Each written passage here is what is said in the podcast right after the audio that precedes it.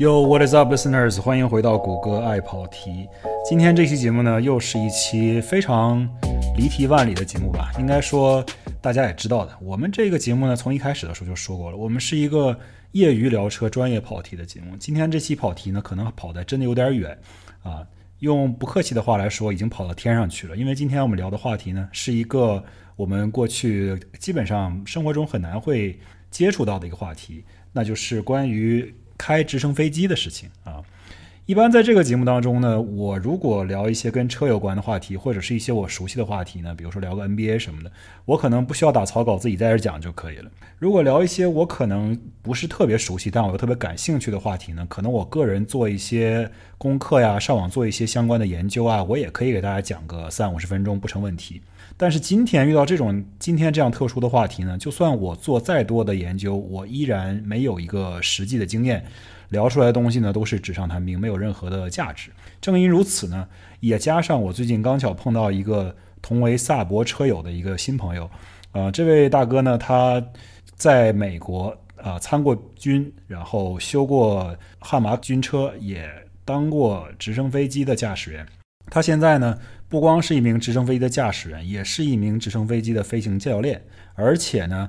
他还准备去考这个固定翼的飞机驾照，而且在此之上呢，他还是一名直升飞机的这种试飞员，对一些维修好的飞机进行试飞。而且在此之上，他还要在今年去拿一个这个 EMS，也就是说这种呃紧急救援的这方面的执照。将来呢，他可能会成为一名真正的这种开着直升飞机去进行紧急救援的这样的一个牛人。集如此多的这种。证和牌儿于一身的这位大哥呢，他叫军哥。今天呢，是我们荣幸请到的一位嘉宾。那么我就废话不多说了，我们就来邀请军哥跟我们分享一下，在美国当直升飞机驾驶员是一种什么样的体验。我以前我从来没有想过要上当直升机飞行员之类的。啊哈。但是我以前在当兵，我在美国陆军嘛。OK。那时候有个我在。那时候是修车的，修那个悍马啊、卡车、装甲车。嗯，然后有时候我去了一个训练，它是那个黑鹰直升机的一个训练嘛，Air School。然后我就从那坐过直升机，就黑鹰啊，然后还有其他的，嗯，军队的直升机。然后也就这样子，后来我就退役之后，在大学读书的时候，我有一个同学。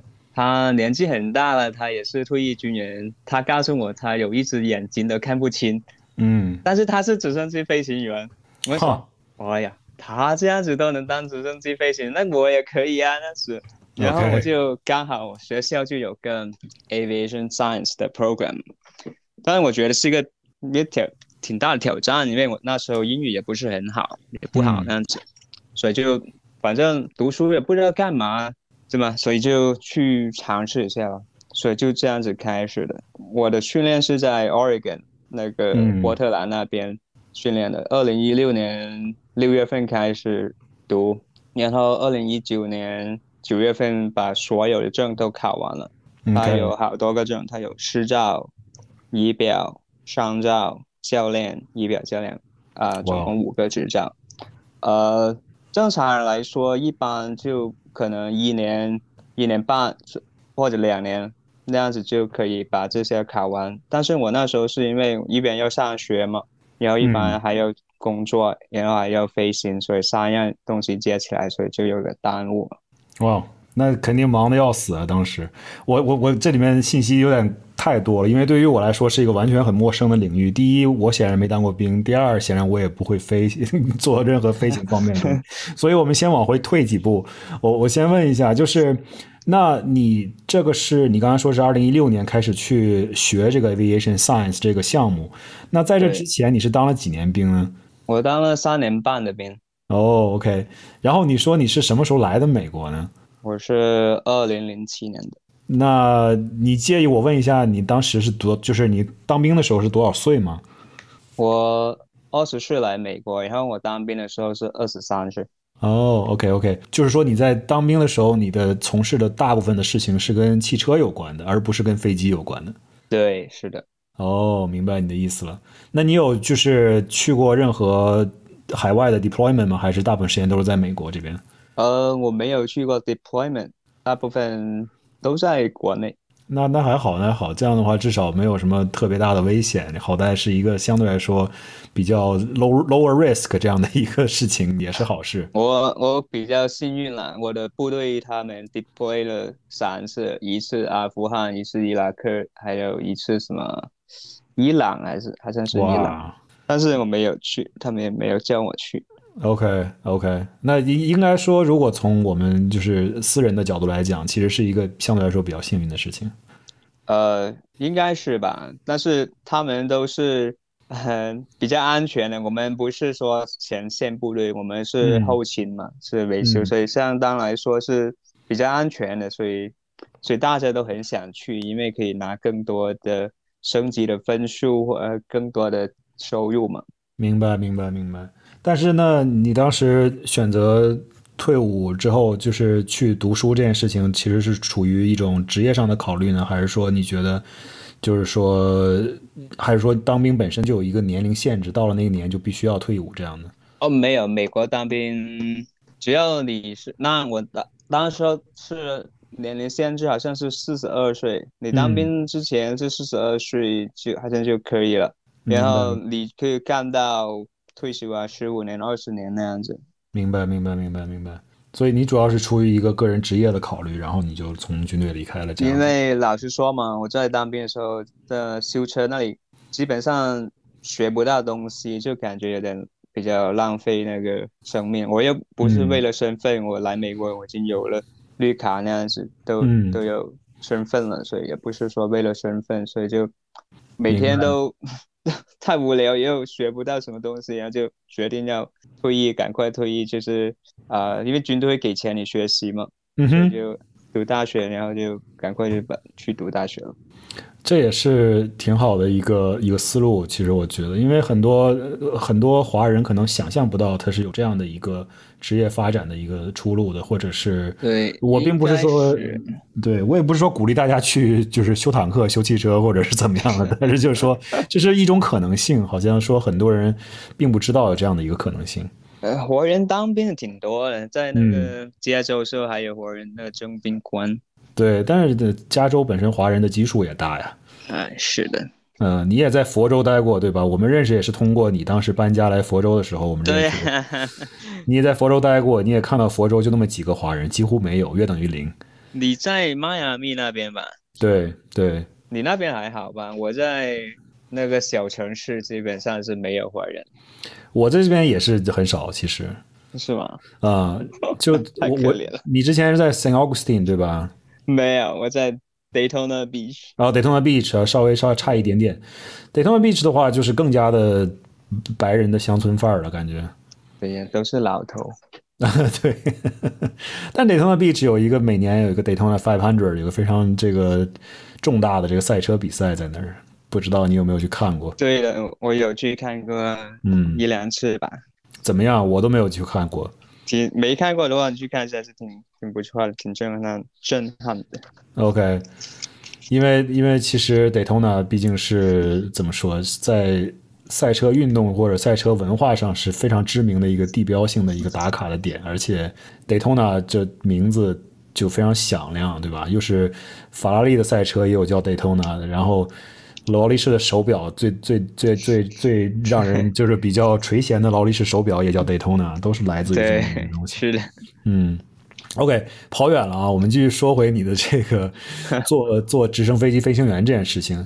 那刚刚你说了你一下就考了三年，考了五个证，对吧？那这个东西，我我作为我们这种门外汉来讲，你能不能简单解释一下，说这个东西的难度是什么样的？就是考这五证是不是应该说是非常少的这么一个人群了？已经是？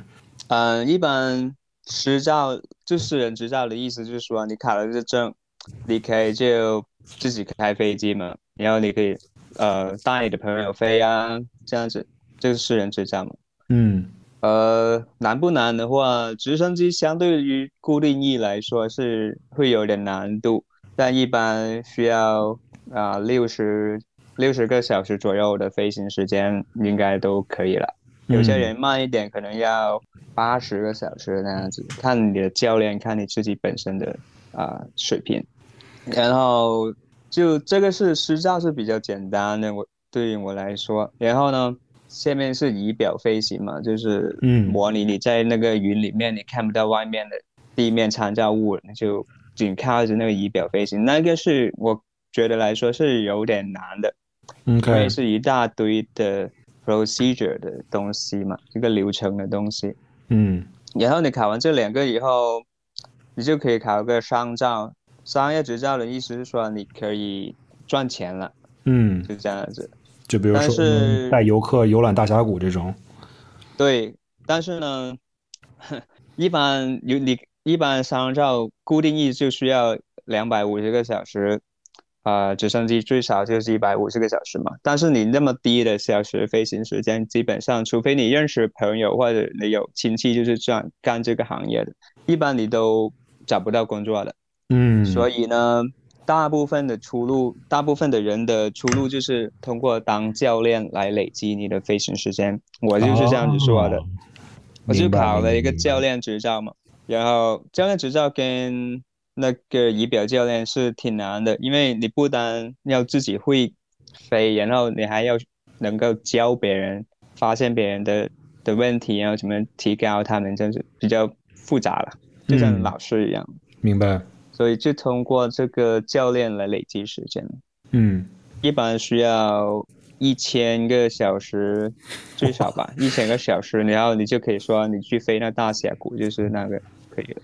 哇哦，但是就是说呃，OK，所以说私照的话，你说可能两百五十个小时就够了，然后啊，施照的话是六十个小时，六十个小时可能就够了，然后 instrumental 的话，就是仪表测试的话，可能需要再飞多少个小时呢？Instrument 的话，它要求是啊四十个小时的啊、instrument training，嗯。一般一般别人会要也是五十到六十个小时吧。，OK，然后非商照的话，就再加一百五十个小时，然后啊，教练的话。就没商照的话是啊，例例我举个例子啊，例如你私照花六十个小时，嗯。然后 instrument 仪表花了五十个小时，那你就有一百一十个小时吧，对吧？嗯嗯，然后你再加四十个小时，就达到一百五十的哦，它是累积的，OK，嗯明白明白明白明白。但是如果你要想真的找到工作的话，你就得再飞，可能你就说，比如说一千个小时，可能是一个比较实际的这样的一个一个标准，就对达到这个标准，如果你想找一点好一点工作，像你说的，在那个大峡谷飞旅行的话，那那就要他们就要求你有一千个小时。有些小一点的旅游公司，呃，有两百五十、五百个小时那样子，也有人请你看他们缺不缺人，那时候看那个需求的。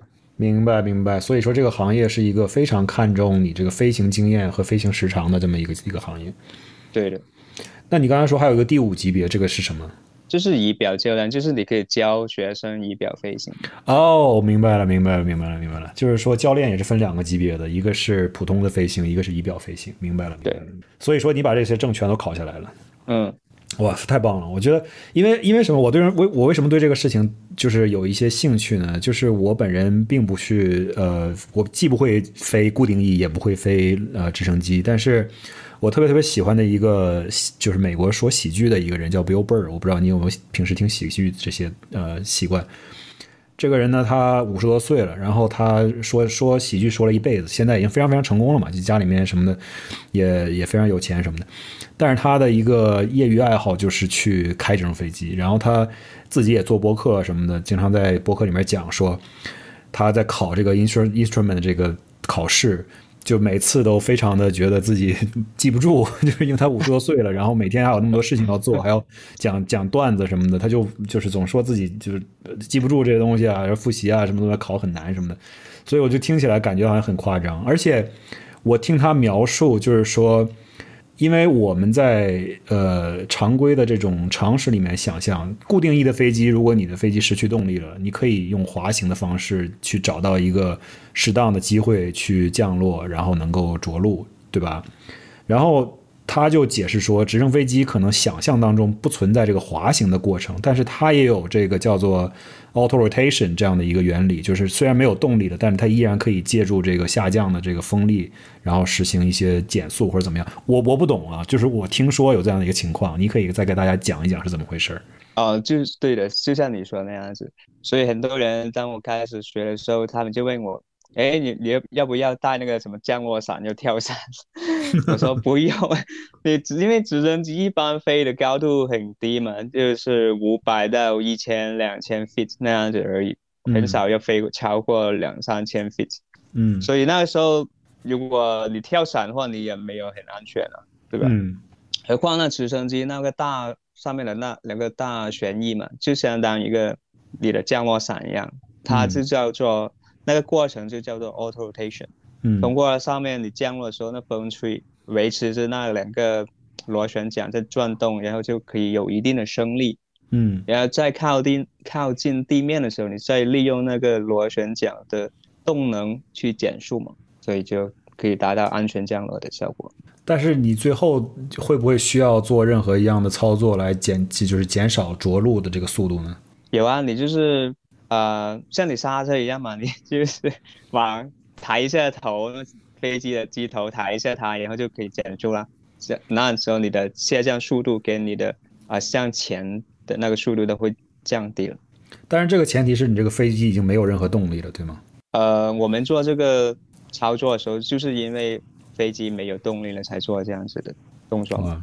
我们训练的时候是是引擎是开着的，只是把。把引擎调到那个 idle 那样子，对，就没有力量能够把飞机撑起来。对，OK OK OK，但是我我就是听起来还是感觉有一点怕怕的感觉，就是不知道会实际操作起来是什么样的一种感觉。你会觉得就是降落的时候会很颠吗？还是说就在 auto rotation 之后你会降落还是很平稳吗？降落是比较平稳的，呃，OK，下降的过程其实是挺简单的，只要你。你不紧张，然后你就是眼睛看着外面，把那个转速控制好，那个螺旋桨的转速，然后跟你飞机飞行的速度这样子，基本就可以很简单。最难的是说像像刹车一个叫过程，我们叫 flare，啊，最难是这个，因为 the timing 很重要。你你如果你 flare too high，然后你太高的时候，你就提早过早的失去了那个动能，然后你就摔在地上，就重啊。OK，我能想象得到。对，如果你 flare too low，然后你还没有把那个下降的速度消除了，你就也是 impact 的呃 ground，然后也是不好。所以那个 flare 的 timing 是很重要的。而 OK OK，哇，这这听起来还是挺吓人的。对啊，所以 不过我相信，如果操作的比较娴熟的话，应该不会有什么问题。对，一般一般我们飞行的人都有句话说：“Any landing you can walk away is a good landing。”嗯，你是你可以就算直升飞机报废了，但是你完好无事的就走出来，那也是一个很好的降落。对我我不知道直升飞机它，比如说你现在从我们汽车的角度来类比来讲，就是大家的乘用车现在的这种安全的措施都越来越多了嘛，有各种各样的东西帮助你驾驶啊，甚至可以帮助你紧急刹车呀这种这样的事情。直升飞机这么多年的发展，你觉得它有什么变化吗？在安全性这一方面？呃，告诉你，我们一般用的训练机型呢，是一九五零年。一九七零年的机型用的引擎还是那时候的引擎嘛？哦，为什么呢？因为如果你甚至有很多新的技术啊，可以把那个燃油性什么降低，马力升高那样子。嗯，但是没有厂商愿意去这样子做，因为如果因为它需要 FAA 的认证，嗯，你要把一个机型或者一个引擎就是 certif certificate whatever certify under FAA，然后你就。需要花很多很多的钱，所以就没有人愿意去这样子做。哦，明白，明白，明白。但是有些有些大的嗯厂商，例如就像比尔、贝尔对贝尔直升机，然后还有空客那些直升机，他们的直升机就因为比较大的嘛，因为是他们是运比较多人的，所以他们的飞机就自动 autopilot 啊这些东西，还有什么感应地面故障障碍物这些东西。明白，明白，就会有一些这种主动的安全的在里面。对，他会告诉你有 train train 那样子，就像你看电影那样子。但是这个东西确实，因为我因为可能我们的思路，如果类比于汽车来讲，汽车的这个科技几乎是每三年就要一个 facelift，就一个小改，然后每六年到八年可能就要大改，就是车款就要更新换代什么的，因为它毕竟是一个消费品，大家在不停的再去更换、更换、更换。那我想象飞行的话，飞行器的话，显然它的这个。呃，使用寿命就要更长，就长很多很多了。而且，像你说的，你要是经常去更换的话，也也不符合这个，也不符合人家这个厂商的这个利益利益的这么一个追求，对吧？就很浪费钱。我们飞机它呃每年有一个年检嘛，嗯，只要你通过年检就可以。所以你会见到有些飞机，它是一九七几年还在飞，只要它是保养什么好就可以。那我相信，在这个年检和保养上面，应该是花很多功夫、很严格的吧？呃，他们要他们有自己的的维修手册去，也没有说很很严，但是他一定是做的很认真的，给你去检查那些部件。像我现在工作在的地方就是一个维修中心嘛，他们就是呃做比较大的就是维修，我们是三百个小时做一次那样子。一般是年检的话，或者什么其他的话，是一百个小时做一次。OK，也就是说，其实从一个侧面上来讲，这个飞机虽然说它可能已经使用了服役了，比如说五十年，但是它飞行的小时可能并没有想象中那么多，因为它并不是每时每刻都在飞，对吧？嗯，可以这样说，但也有一些飞机它是飞的很多很多的。嗯，我见过有些是 一万多个小时都有。哦哇！那这飞机可真的是物尽其用啊，就是非常榨干了他身上每一个这个存在的价值。但是这样的话，只要保养的好，它还是没有问题的。对，只要通过了那个啊 inspection 就是可以的。不错，不错，不错，不错。哎，那就说到当教练这件事情，因为我我我，因为我总觉得说你自己。学会了自己开的时候，你可能对自己有一定的信心。但是你在教别人的时候，如果这学员要是比较不灵光，或者是做了一些什么比较蠢的事情，那你怎么办呢？呃，因为我们教练他都有呃操纵杆的嘛，就是连跟学生连在一起。就像你学车的时候，你的教练可能也有刹车，对不对？对。但是你就想象你学车的时候，教练也有方向盘、油门这些。所有操作，然后是连在一起的。明白。如果学生他是达到一定程度，让教练感觉到他要什么，要去啊挽救回来的时候，那时候你就就是 take control。明白。那你有遇到过什么这种比较紧张的时刻吗？就是学学员乱搞。有啊，没有？有不少。就他怎么会就会发生什么样的事情？学员会很慌张吗？然后你就必须要 take over 这样。呀，例如就是油门，你我们不是经常嘲笑说什么把啊油门当刹车用嘛，对不对？嗯，对对。你想象一下，你叫他什么收油门的时候，但是他就把反而把油门拧的最大那样子，你想想。OK，有这些。OK OK OK，所以说还是有这种很明显的误操作的，就是会突然。脑子处理器自己的脑子处理器出了问题，然后手上就也没法去操作。对，特别是那些开摩托车的人，OK，因为我们的油门操纵感跟摩托车的是类似一样的嘛，都是像拧摩托车一样拧，但是方向是相反的。你摩托车那是拧大油门，但是直升机那里是关小，直升机那里关大的时候是它那里摩托车的关小，所以有些人会混乱了。哦，还有这样的事情。这是一个非常有趣的一个现一个现象，我我从来没有想象过会是这样的。对啊，他他拧油门就拧错方向了嘛，因为他习惯了他于在开摩托车或者啊，对，就是他手手掌朝下朝自己拧是加速，但实际上是减速。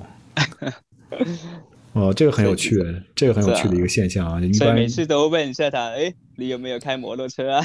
哦，OK OK OK。哇，这个这个非常内内内内行了，这个非常非常内行了，我这可以完全想象不到会有这样的一个一个一个配对，跟摩托车能搭搭到边搭到边儿相关的一些东西，这个挺有意思的，挺有意思的。那那后来你比如说你现在呃，就是从你搬到佛罗里达之后，你又去到了德州，这也是本身就是换工作，对吧？这之间你还去过其他的地方吗？我记得你好像还去到另外一个城市中间。没有，我就一直在啊佛罗里达，OK，那家公司。然后在佛罗里达那家公司，我记得当时他主要是做什么的？是做就是学学校对吧？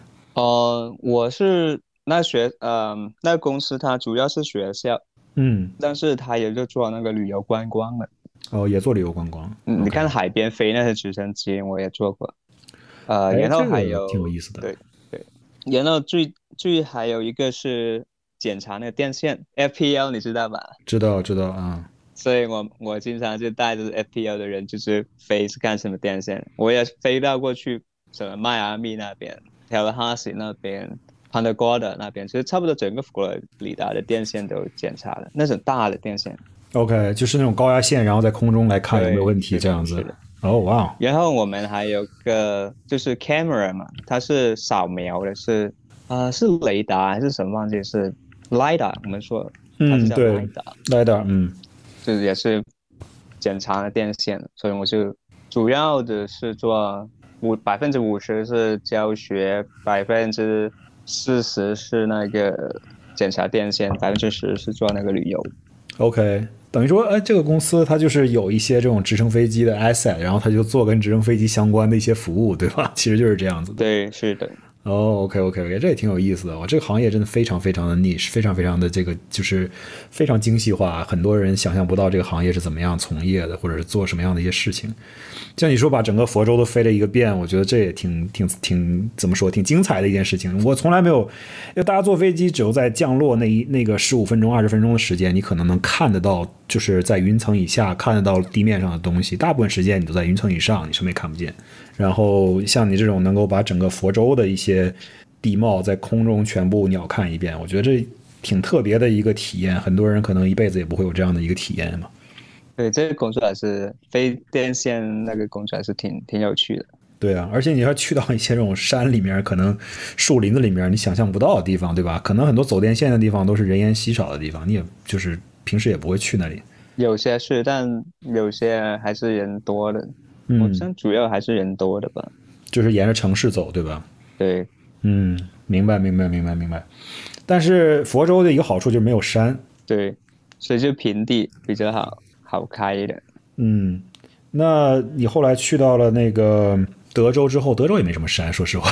但是我不知道，对你对这个地地形这件事情对直升飞机是不是有挺大的影响？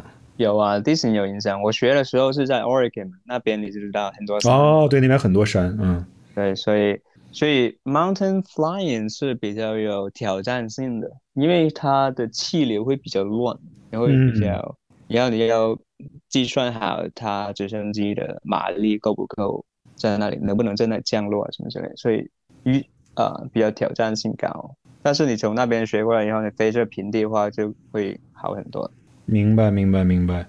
哎，说到这儿，我就不得不跟你请教一个比较专业的问题了。这个事情可能已经都是旧闻了。就是我之之之前那个篮球明星科比，不是他坐直升飞机的时候失事了吗？啊，对。我当时看新闻报道也是看的，就是呃，不是那么的完整，也不太清楚这个东西怎么样的一个情况。我们就是从，如果你是从一个纯技术的角度去看，他当时可能会是什么样的一个情况呢？其实就像后来 FAA 就是那个 NTSB 的有个 report 嘛，他那个事故 report 他已经写的挺清楚。其实我我觉得他就是因为那个人是 VIP，然后压力太大了，他想要去那里，然后你就你就有点压力，就是很很难说出口说啊。天气不是很好，不如就算了吧，那样子，就很难，很有压力，你知道吗？飞这个有压力，所以他就尝试尝试飞了，嗯，飞着飞着，他就看到云越来越低了嘛，OK，他只能他只能在云下面飞嘛，因为他的飞机虽然好像虽然可以有那个仪表的飞行的，但是他们公司那个规定是呃不能在云里面飞 instrument 的，所以他只能越来越低，越越低。后来不知道为什么，他就真的就跑到云里面了。然后他可能是紧张嘛，或者什么之类的，然后就一直旋转。因为你当你看不到外面的 reference，你根本不知道你是飞直还是在左转还是右转，嗯上升还是下降嘛，你就有这个什么呃不不知道你是什么状态了，所以就对就完全他可能他以为是在往直飞，但是他一直在旋转着下降那样子。哦，所以他最后是下降的方式坠机了，而不是说撞到什么东西上了。因为它下降的时候旋转旋转，或者它一直飞着，它那边洛杉矶那边有多山的嘛，所以就撞到了那个山。其实很，呃，其实他我不知道他为，他飞行员还是挺经验还是挺多的。嗯，不然很难说，因为好多我见过好多小时数很高的飞行员，他遇到。这种情况的时候，他会紧张或者什么之类，所以飞机就像我们我们公司有个人，他也是遇到这种情况，他不知道为什么把飞机开到就是零了，就是速度为零了，你知道吗？嗯，就很危险了。但其实他只要你是看着仪表的话，保持着那个状态的话，其实是没问题。你就承认自己，OK，我已经 school up，我已经在云里面了。对，没没，我就。跟那个空管说说，哎，我请求帮助啊，这样子他们就会协助你，没什么，就是没什么大不了的，最多就是事后你写个报告给他们，说为什么会发生这种情况而已。嗯，但是如果在云里面的话，你就假设周边有山的话，你怎么样知道山在哪儿呢？他那个飞机是挺先进的。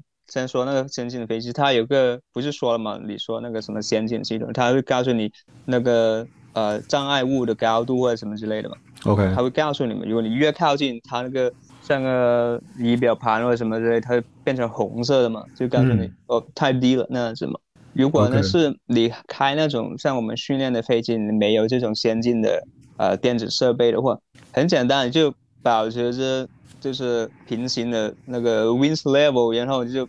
timing 呢，就是上升啊，对吧？你越上升，它越少机会撞到山吧，对不对？OK，但是实际上它并没有任何的这种呃雷达或者是探测装置告诉你说，就是训练你的训练机的话，它不会告诉你说山在哪儿以及山多高这样子。对，训练机的话，你就想象你是开一辆自行车吧，啥也没有。那那这如果真的要进到云里面，需要你看到仪表来操作的话，其实也是挺挺害怕的。我就是如果有山的话，没有山当然你就不在意了。就是如果有山的话，那这个事情还是挺吓人的。我因为你对一般训练来说还好，你知道你你附近的地形是什么样，有有没有山也清楚。呃，如果是没有的话，那呃不熟悉地方的话，那慢慢的升爬升爬升就也没没关系的。OK。不，你说的倒是很轻松。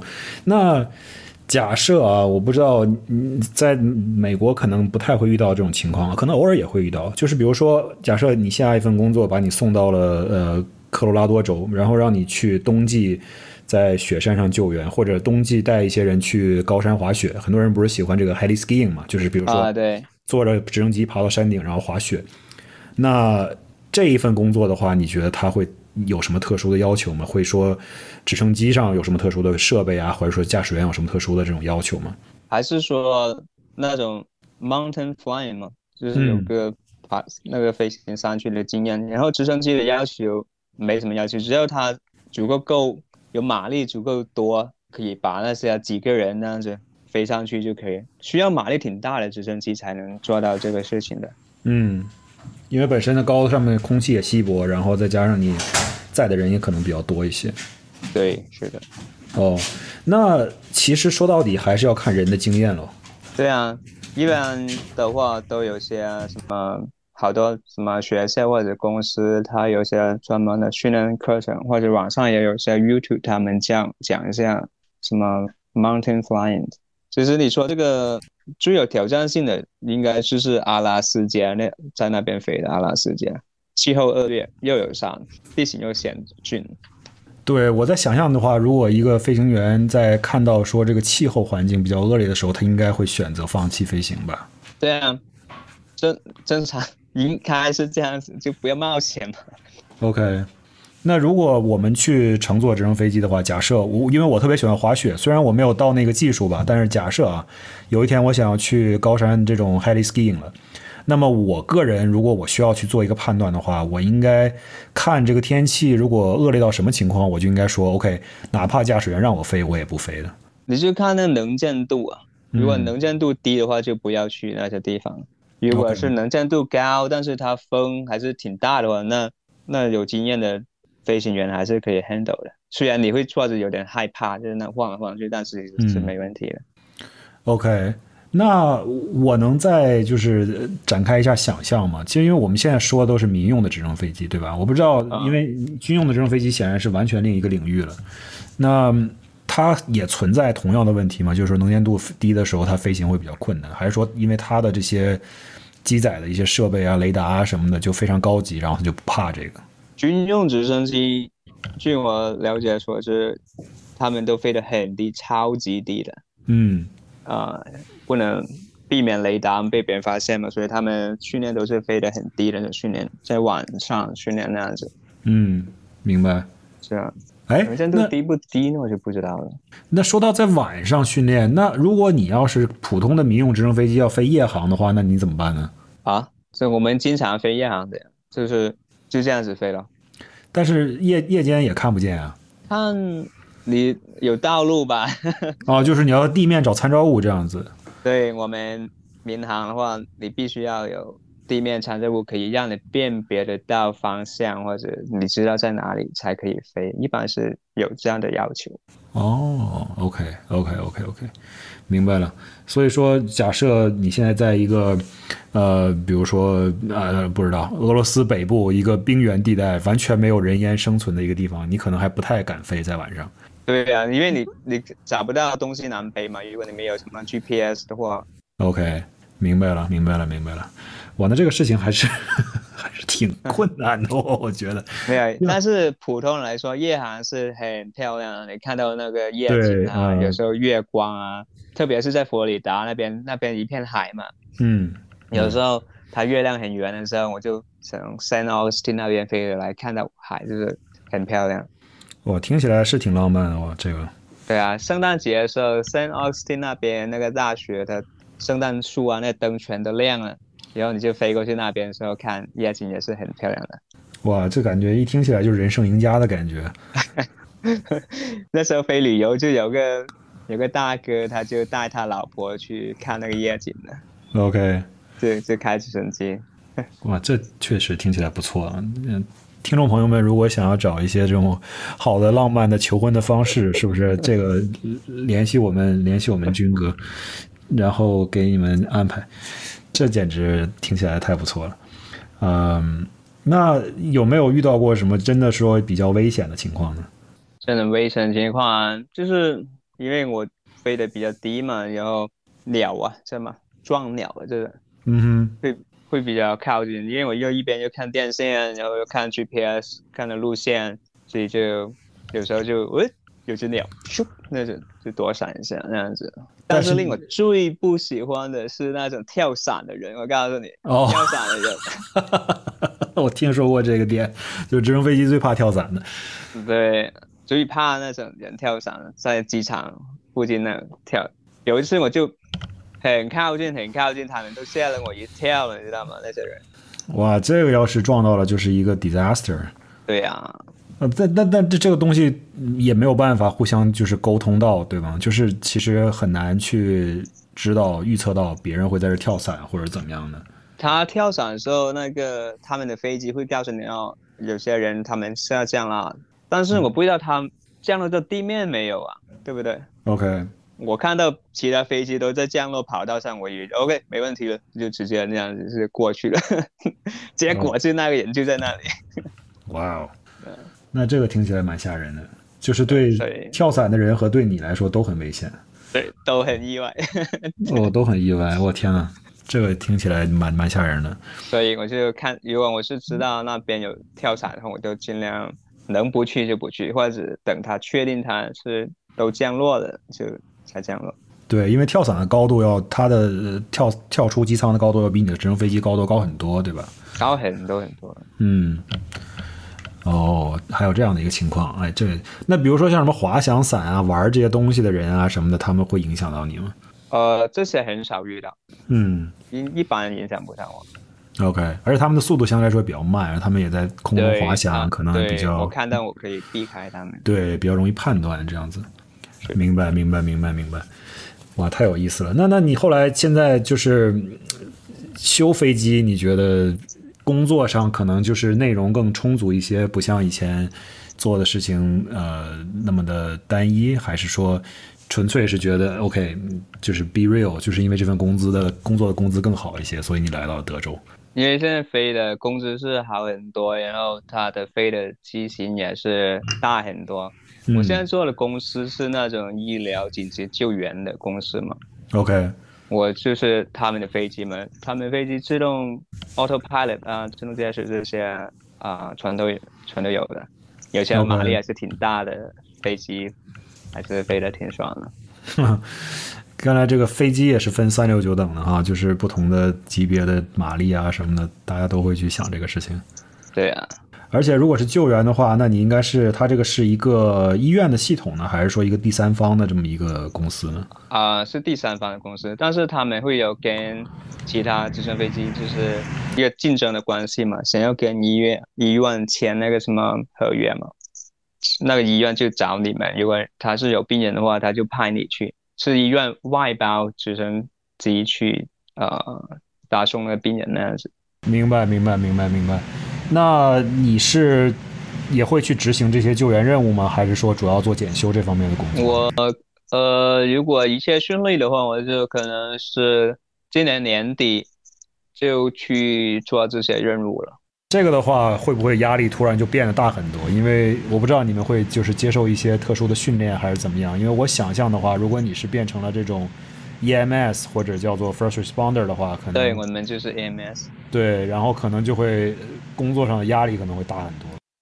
呃，其实会会挑战性高一点，因为你降落的地方一般都是可能很多时候都是晚上啊，在那个路边啊或者其他偏僻的地方啊，就不会是机场那边降落那么轻松。他们真的会像电视里面那样，比如说一个地方出现了严重的车祸，然后这个人需要立刻送到医院，然后你就真的降落在高速公路上，然后把这人带走吗？对啊，对啊，我们我们试过这样好多次啊，都是在高速公路上，或者啊，如果高速公路旁边有个空地，就在那里那样子。哇，这个这个听起来太棒了，我觉得。比较危险的就是大晚上的时候，有些电线，直升机什么 number one 的 accident，就是因为撞到电线了。对，所以这个是比较危险的，就你看不见它，对，看不见它。但你刚才说的撞鸟的话，我稍微回回回就往回倒一下，说到那个撞鸟的问题。如果撞到鸟的话，对你会有什么影响呢？其实我想象中应该影响不太大吧。OK，我们直升机前面的挡风玻璃不是玻璃，它是塑料来的。哦，它是个很薄的塑料，plexiglass。如果你是飞得太快的话，你撞鸟的话。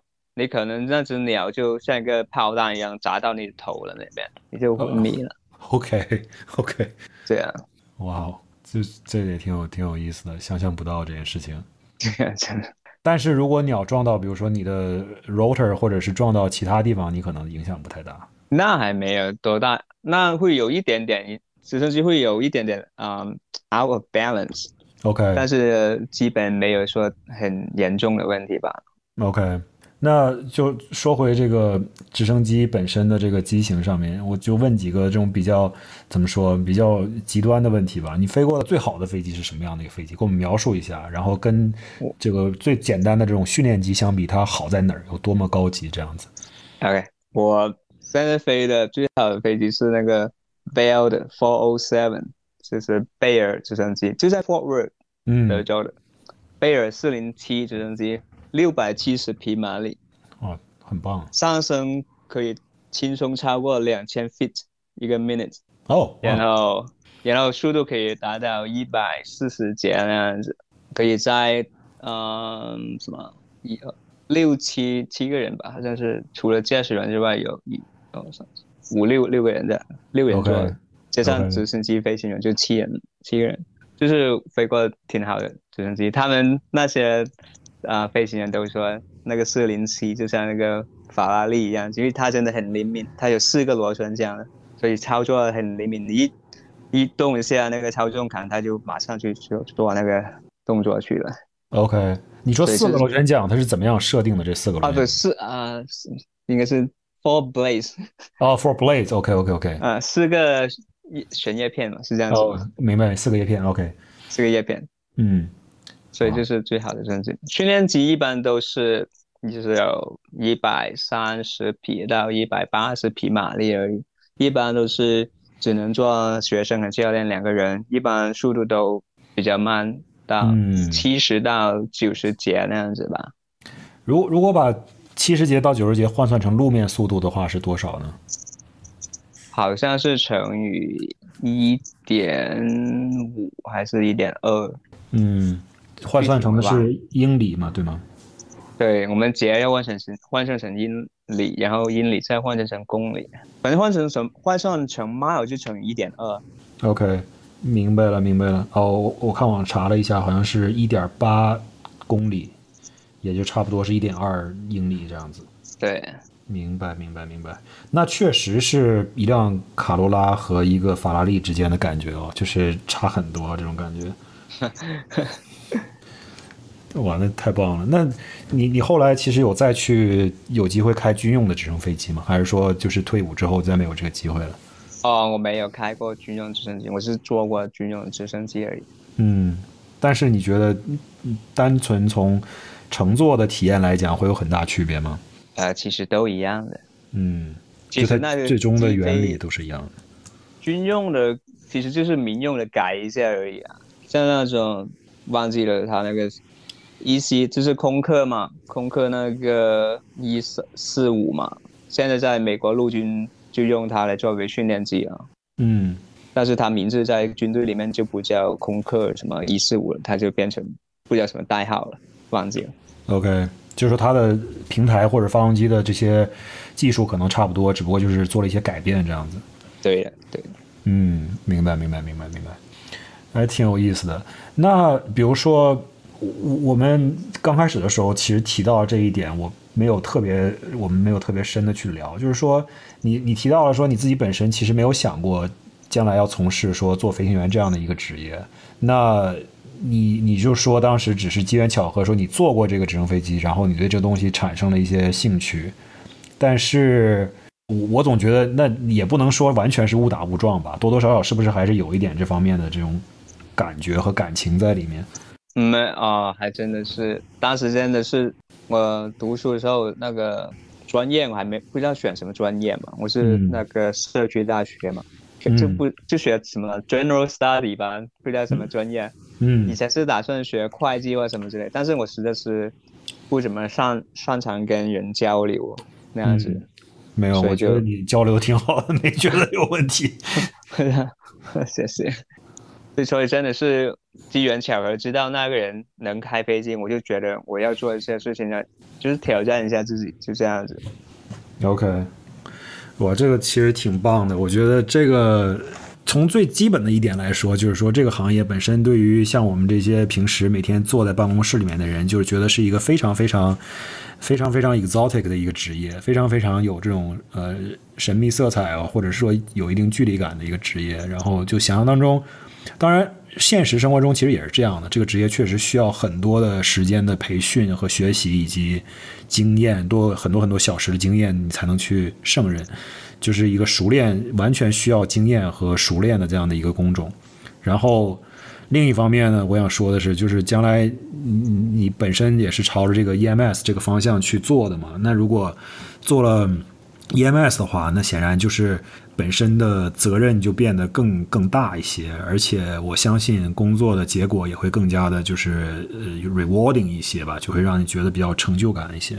对，而且就是我不知道，就是在这个美国选择这个行业的人多不多？我相信应该是在人才的方面，应该是永远是供不应求的吧。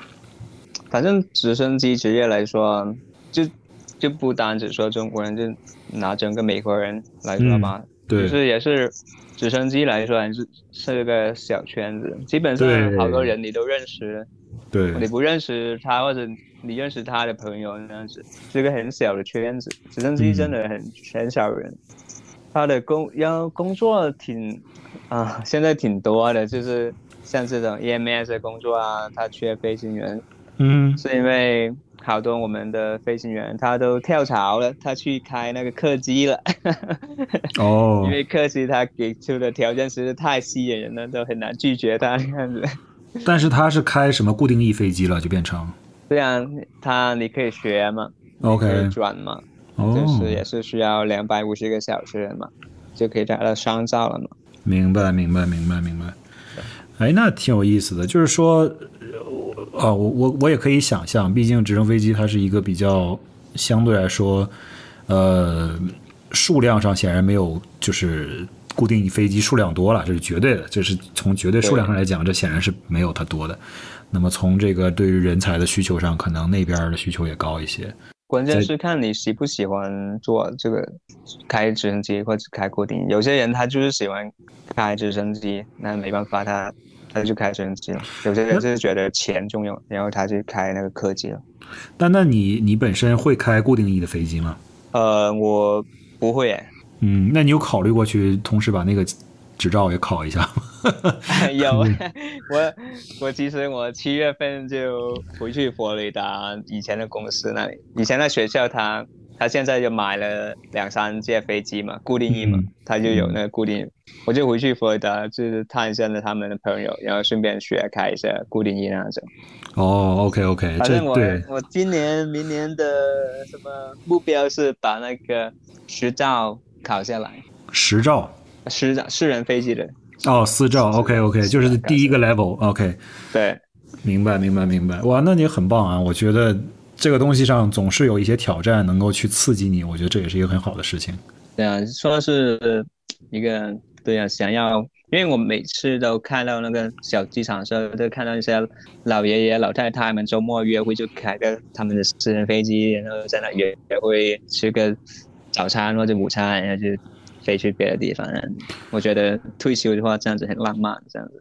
对我，我每次听到别人说去开飞机去吃饭，或者去开飞机去参加别人的 party 什么的，我都觉得这是完完全全另一种不同的 lifestyle，就简直非常的让人难以相信。就是很多这种喜欢自己，尤其是可能呃像你说的，有一些这种佛州的退休的他们这些老人啊，他们也可能呃。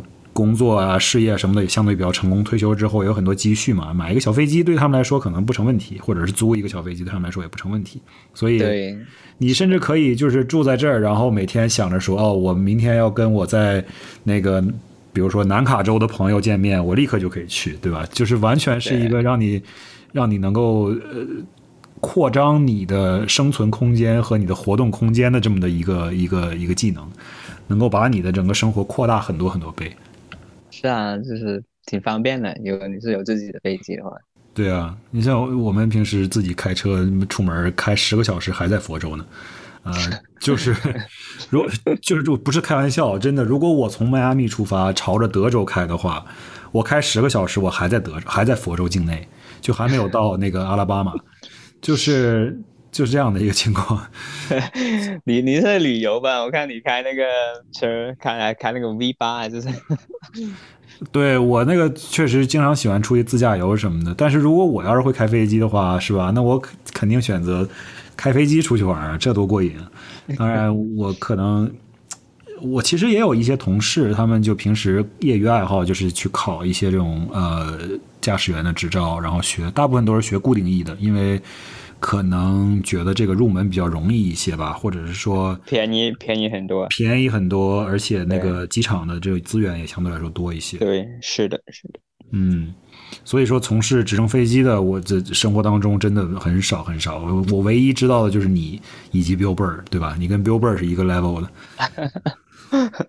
觉得德州生活怎么样？一切都还满意吗？达达拉斯是一个不错的城市，其实挺方便的。哎呀，我告诉你，我在。佛罗里达时候，我基本上没有，只认识到不多于五个中国人。OK，佛罗里达那边，然后我过了达拉斯这边，马上就有说小红书那边就接到什么活动的群，然后他们就很多聚会那样子。嗯，对，达拉斯的华人非常非常多。嗯，我有很多朋友在那边住。对，所以我还是相对来说比较喜欢达拉斯。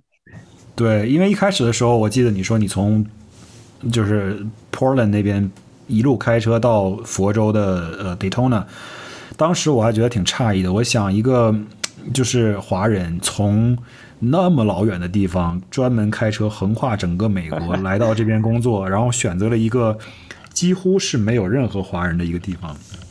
我觉得很多萨博九三，对啊，你还开着你的萨博九三，我记得中你是中途还车坏了还是怎么着的？我记得你还跟我说，哦，没有，那是好像没有中途，那是哦，对对对，啊，坏坏只是一个灯泡那个什么烧了而已，没有大问题。OK，然后那车现在还在吗？哎呀，很很不幸运，就是在佛罗里达有次发生车祸了，那个人开车真是太不小心了。把我的车撞报废了，哦哇，这就没有了。他是怎么样踢蹦了你吗？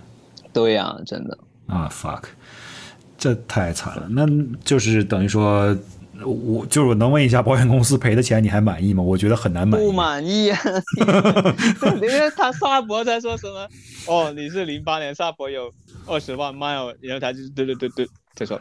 给你一千一千一百吧，哦，一百，这太少了吧？我对呀，后来我就跟他一直在 negotiate 嘛，最后他给我一千七嘛，哎呀，但是一千七也买不到像这么好的车啊，真的买不到，买不到。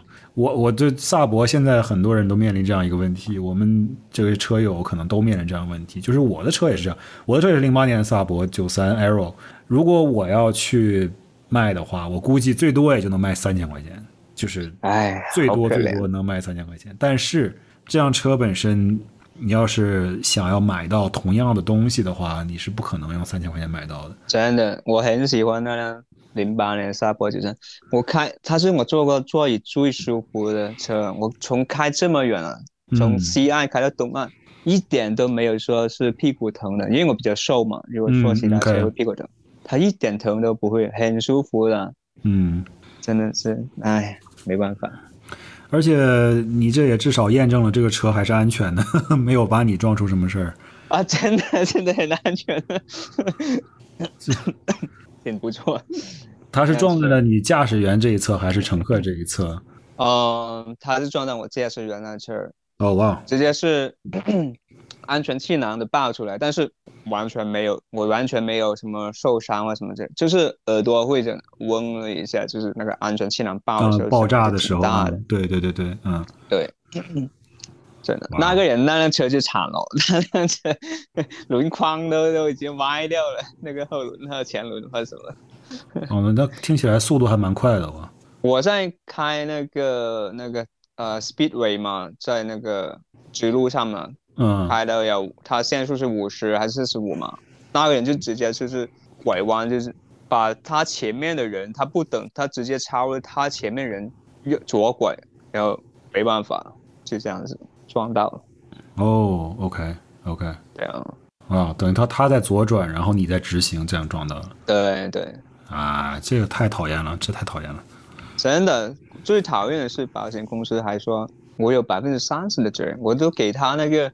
视频了，给他看，他一直各种理由啊，这个视频的格式我们看不了，我们电脑看不了，什么啊，还可以这样的，真的，这一直在 delay 嘛，真的是。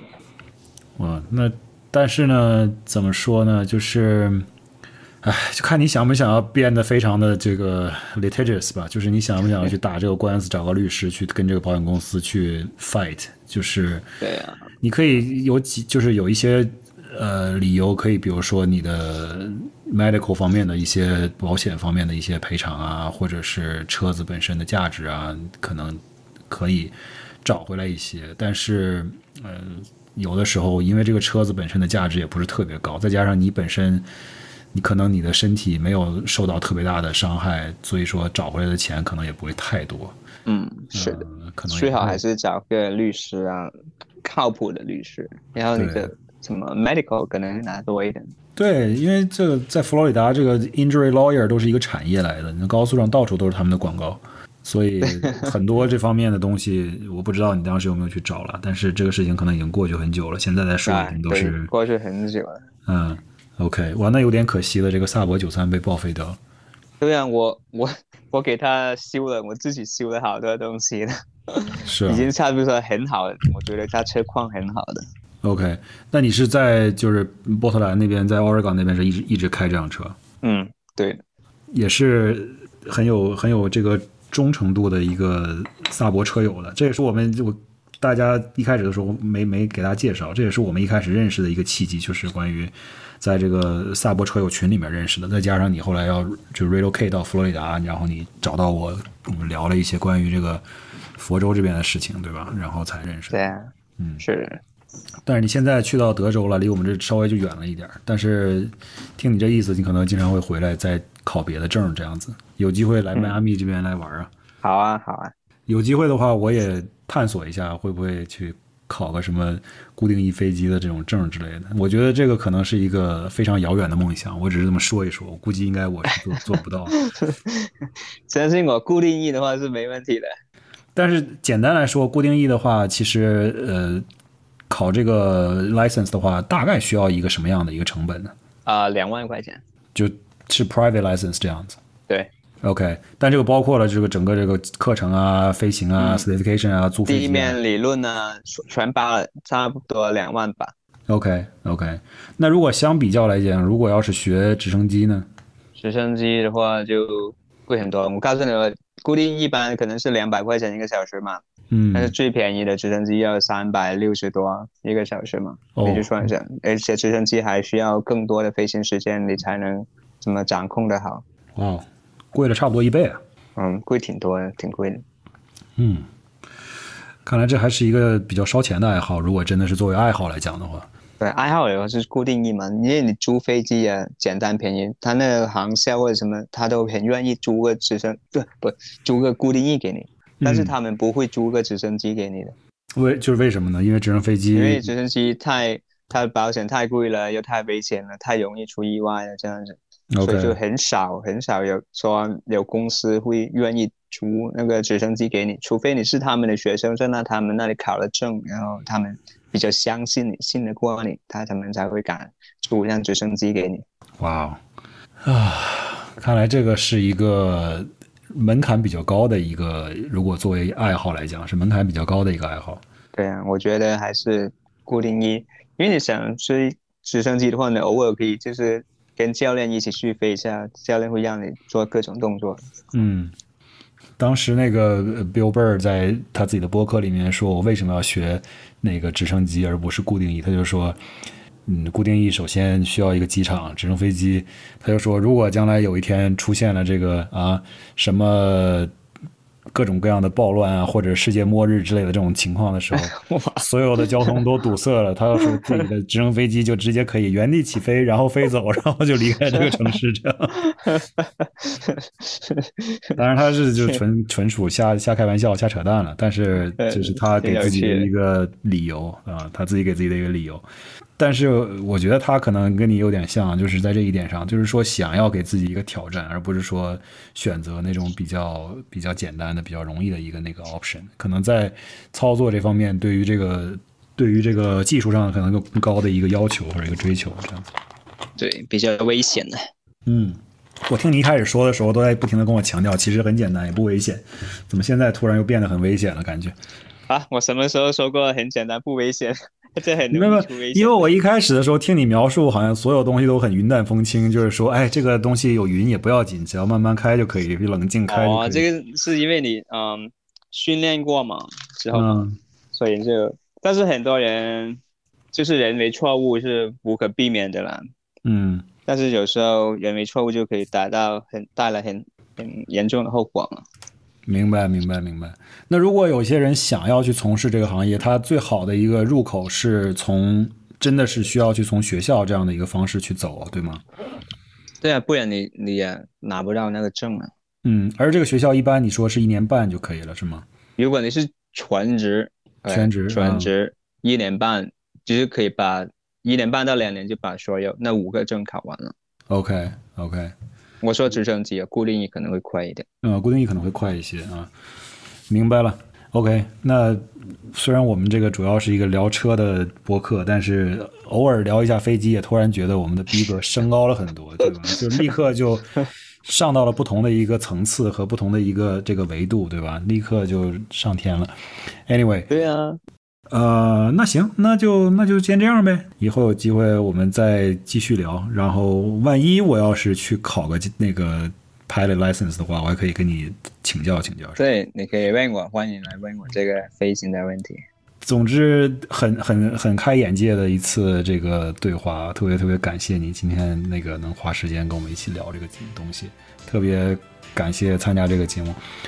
朋友们，如果你们想学直升机驾驶，而且刚好人在美国的话，欢迎联系军哥啊，也可以直接联系我，然后我帮你们介绍给军哥。另外，如果你们喜欢跳伞的话，请一定记得跳伞的时候千万要检查一下，注意周边是否有直升飞机。如果你将来成为一名直升机驾驶员的话，每次起飞之后一定要注意周边有没有人在跳伞。OK，今天的节目就到这儿，我们下周再见，拜拜。